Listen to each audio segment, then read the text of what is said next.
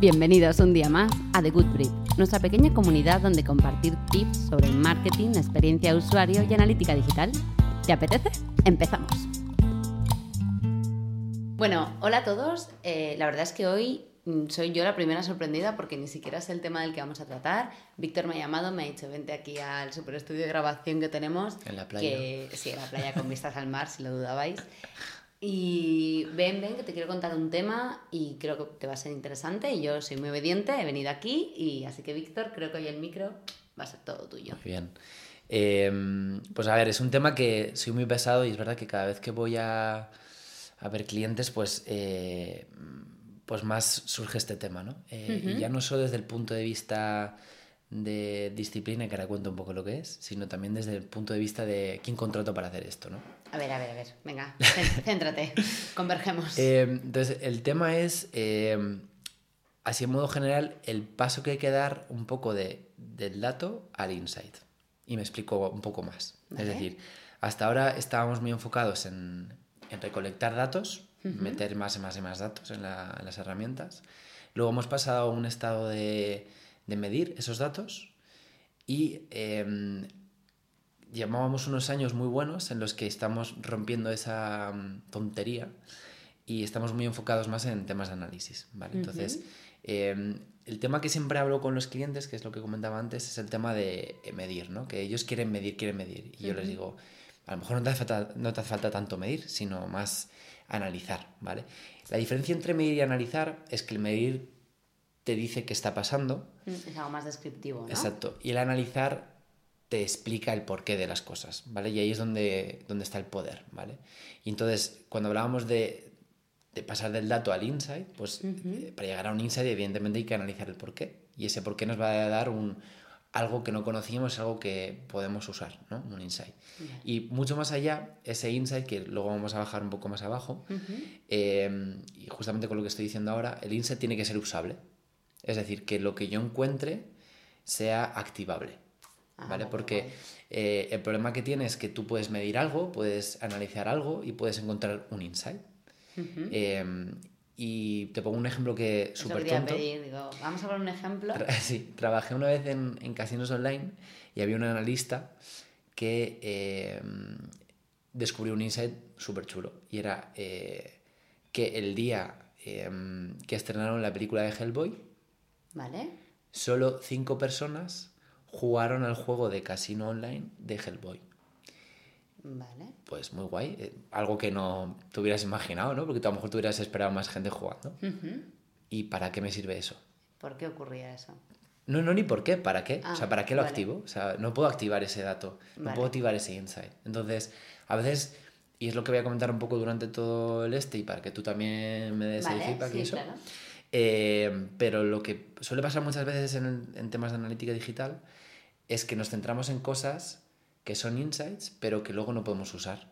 Y ya no solo en cosas tontas como estas, sino Vale, vale. en cosas como, oye, usu- por ejemplo, temas de atribución, que esto está muy de moda, ¿no? Eh, oye, usuarios que han venido tres veces por SEO y luego acaban viniendo por display, acaban contratando. Entonces, muy bien, ¿y para qué? Como diría. Vinas Kausik, que es un tío muy friki de la analítica, diría, so what, ¿no? ¿Para qué me sirve esto? Vale.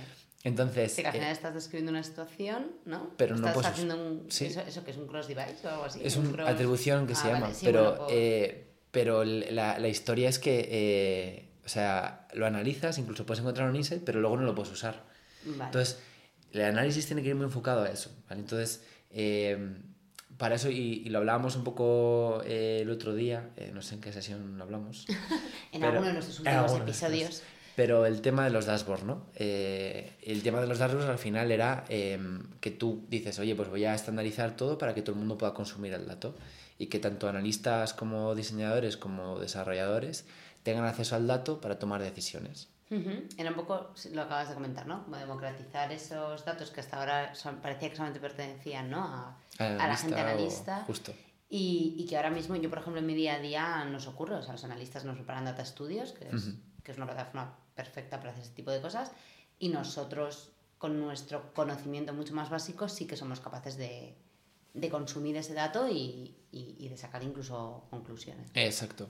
Entonces, ahí eh, el dashboard te va a dar te puede llegar a dar insights, pero no, no, es lo, no, es lo, mismo que si tú como, o sea, el, propio analista tiene, una vez que ya crea los dashboards, pues tiene tiempo para pensar y hacer una cosa que, se llama... Tú estás pidiendo tiempo. Claro, tiempo para el analista para que pueda al final eh, analizar el dato y, hacer una cosa que se llama deep dive, ¿vale? que ah, es, digamos, meterse en la profundidad más profunda del océano de los datos, ¿vale? Eh, para encontrar patrones de comportamiento o acciones que hace el usuario o cosas por, que provocan al usuario perderse para que juntas eh, encuentres algo que digas, oye, pues esto es algo que es una oportunidad. entonces, el insight se tiene que mover hacia eso, hacia oportunidades. Entonces, en un dashboard puedes encontrar un insight o una descripción o un análisis de lo que está pasando que te puede ayudar a hacer algo, pero normalmente lo que encuentras de ahí sueles decirle al analista, oye, eh, búscamelo más, ¿sabes? Métete más en el detalle. Entonces, es importante que haya un balance, ¿no? Entre que esa democratización de los insights esté genial para todos, pero que el analista tenga tiempo para, digamos, ir más allá. Es decir, cosas que nos preguntan o cosas que nosotros mismos como analistas nos preguntamos, pero incluso ir más allá y decir, oye, vamos a meternos los datos a ver qué sale. Vale, Teniendo claro un poco, porque al final cuando haces un análisis te puedes perder. Entonces... Es lo que te iba a preguntar, iba a ir un poco por ahí, o sea, ¿cómo priorizas o cómo empiezas a, a bucear entre, en esos datos? Y, y luego el otro punto que si quieres lo comentamos luego es eh, si esto ya está ocurriendo y si las empresas están preparadas para que sus analistas dejen de hacer reports eh, semanales, mensuales, trimestrales, etcétera, y se dediquen a pensar. A ver, eh, punto por, punto, sí. empiezo por la segunda, que me gusta más. Vale. es más fácil de contestar. Vale. Eh, yo creo que las empresas están preparadas. Es verdad que dependiendo qué empresa, pues hay un poco más o menos de madurez, porque si, sigue existiendo esa filosofía de compartir reports semanalmente, cuando deberíamos tender más a lo que comentabas tú antes, tener un dashboard en el que puedas filtrar el tiempo que te dé la gana para tú ver el dato como tú quieras. Em, pero yo creo que cada vez se está demandando más, porque al final el analista, eh, lo dice la propia, propia palabra, ¿no? tiene que analizar. Y cada vez cuando se están viendo más en ofertas de trabajo, al menos desde el mundo tecnológico, yo lo estoy viendo cuando voy a los diferentes clientes, me lo dicen, no, oye, eh, es que ya aquí yo ya sé hacer Excel, ¿no? Ya sé hacer análisis, pero necesito alguien que, que, piense y que, me, explique cosas, ¿sabes? Y muchas veces el explicar cosas no es ni con datos, es preguntar al de desarrollo si se ha caído la web o no. Que es una tontería, pero esa pregunta, a lo mejor dices, hostia, me meto los datos, empiezo a analizar y veo problemas por todos lados, pero ni siquiera te has para pensar, oye, a lo mejor la web se ha caído la semana pasada.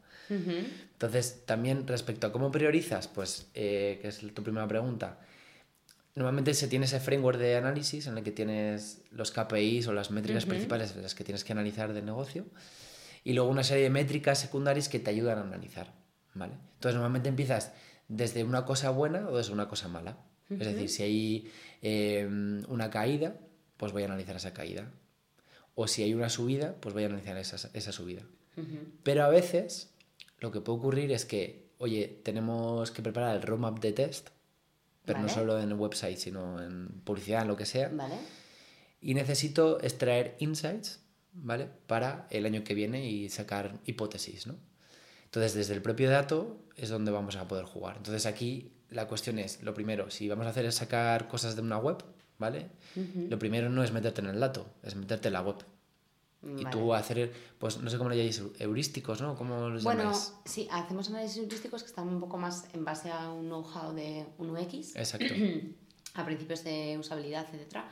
Y luego, aparte, eh, hay, mucho análisis cualitativo. Que luego, si, si no se nos va de tiempo este episodio, me gustaría comentar un, alguna cosa en relación a, a, esto que me estás contando, que me parece muy interesante. Pues justamente en ese heurístico que comentas o en ese análisis cualitativo, ya te dan ideas para empezar porque todo eso lo tienes que comprobar si funciona o no funciona.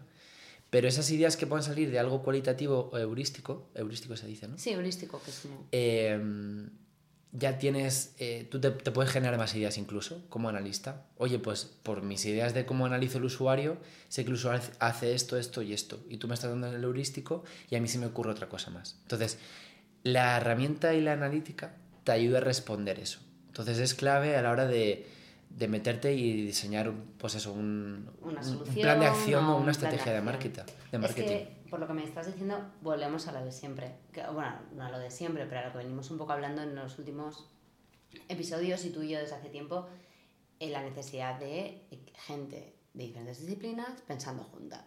Cada uno tiene sus herramientas, cada uno saca sus eh, datos o su. Sí, bueno, o lo que vean eh, de sus propias herramientas, pero luego la puesta en común y el por qué y el tal, al final tiene que ser algo conjunto. Exacto, sí, sí. Y de hecho, o sea, es el, el, valor del equipo el que, el que va a generar esas preguntas, que son lo que al final va a ayudar en ese deep dive, en esa analítica y en lo, y lo que venimos a un poco a decir, en, o lo que venía yo a contarte hoy, Paula, en este podcast, que es que hay que moverse de ese dato hacia la activación del dato pero a través de los insights. Y los insights, que en inglés se dice muy guay, y actionable insights, ¿no? Que se pueden, o sea, cosas que no vemos y que ahora vemos y que podemos accionar. Y que podemos, y que sirven. Exacto, pero es muy clave esa parte de, ¿qué preguntas. ¿Qué es que sea un insight accionable? Que tú puedas em, tocarlo desde desarrollo, desde, o sea, realmente...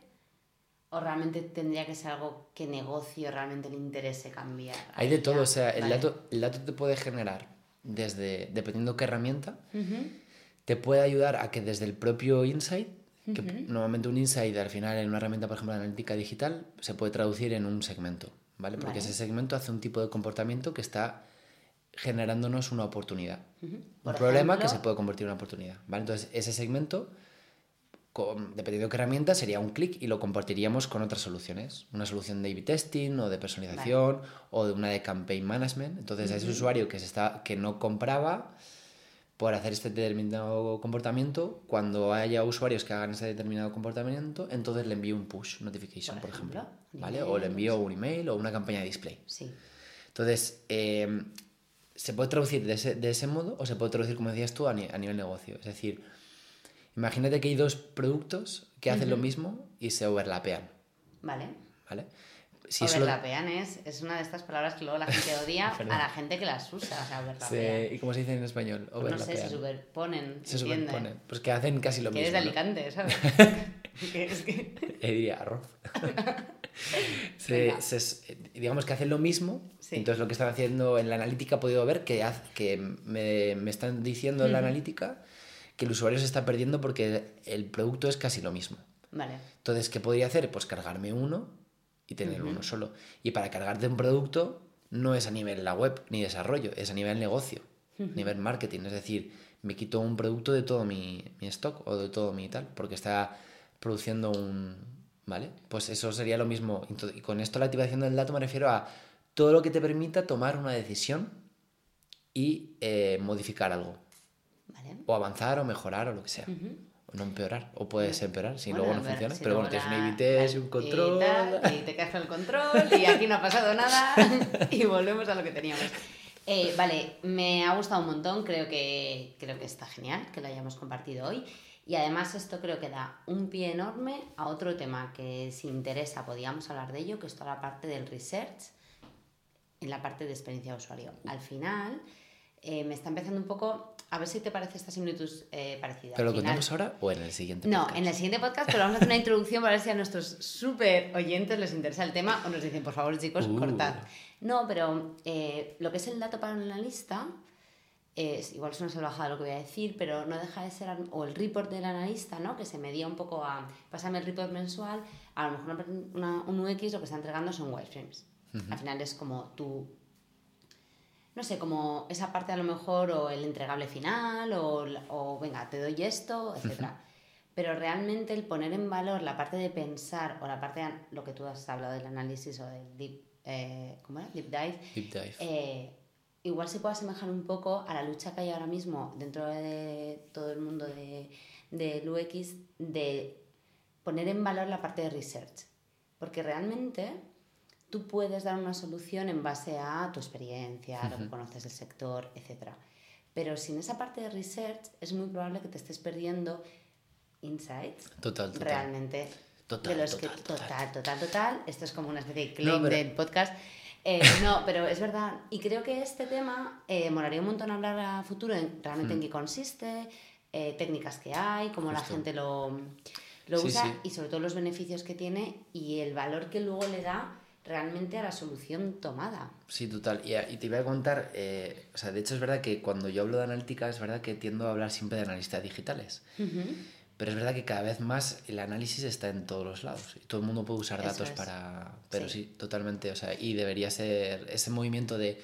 Oye, también en la parte de, de research, pues en lugar de recolectar muchísimos, no sé, muchísimos datos, pues más datos buenos, ¿no? Y, usarlos para descubrir algo. Sí, ya, e, e, esto lo hablamos en próximos episodios, pero creo que eh, hay muchos tipos de análisis y podríamos hablar a lo mejor, tú haces un tipo de trabajo, yo hago otro tipo de, de proyectos, pero, pero sí que podríamos ver diferentes maneras de analizar y cómo em, perfiles diferentes, como en mi caso a lo mejor más UX, etcétera, eh, cómo puede aprovecharse del conocimiento de, del de al lado y, viceversa. Genial. No sé. ¿Quieres añadir algo más a tu super episodio? Me ha gustado mucho que me hayáis escuchado. Hombre, pues me pones unos cascos y un micrófono como a escucharte. Bueno, pues nada, esperamos que os haya gustado. Y bueno, lo primero, bueno, ya agradecer a toda la gente que nos está escuchando en los primeros episodios y deciros que en redes sociales, sobre todo en Instagram, nos podéis contar de qué, queréis que hablemos en los próximos episodios. bueno, buenas tardes chicos. Hasta luego.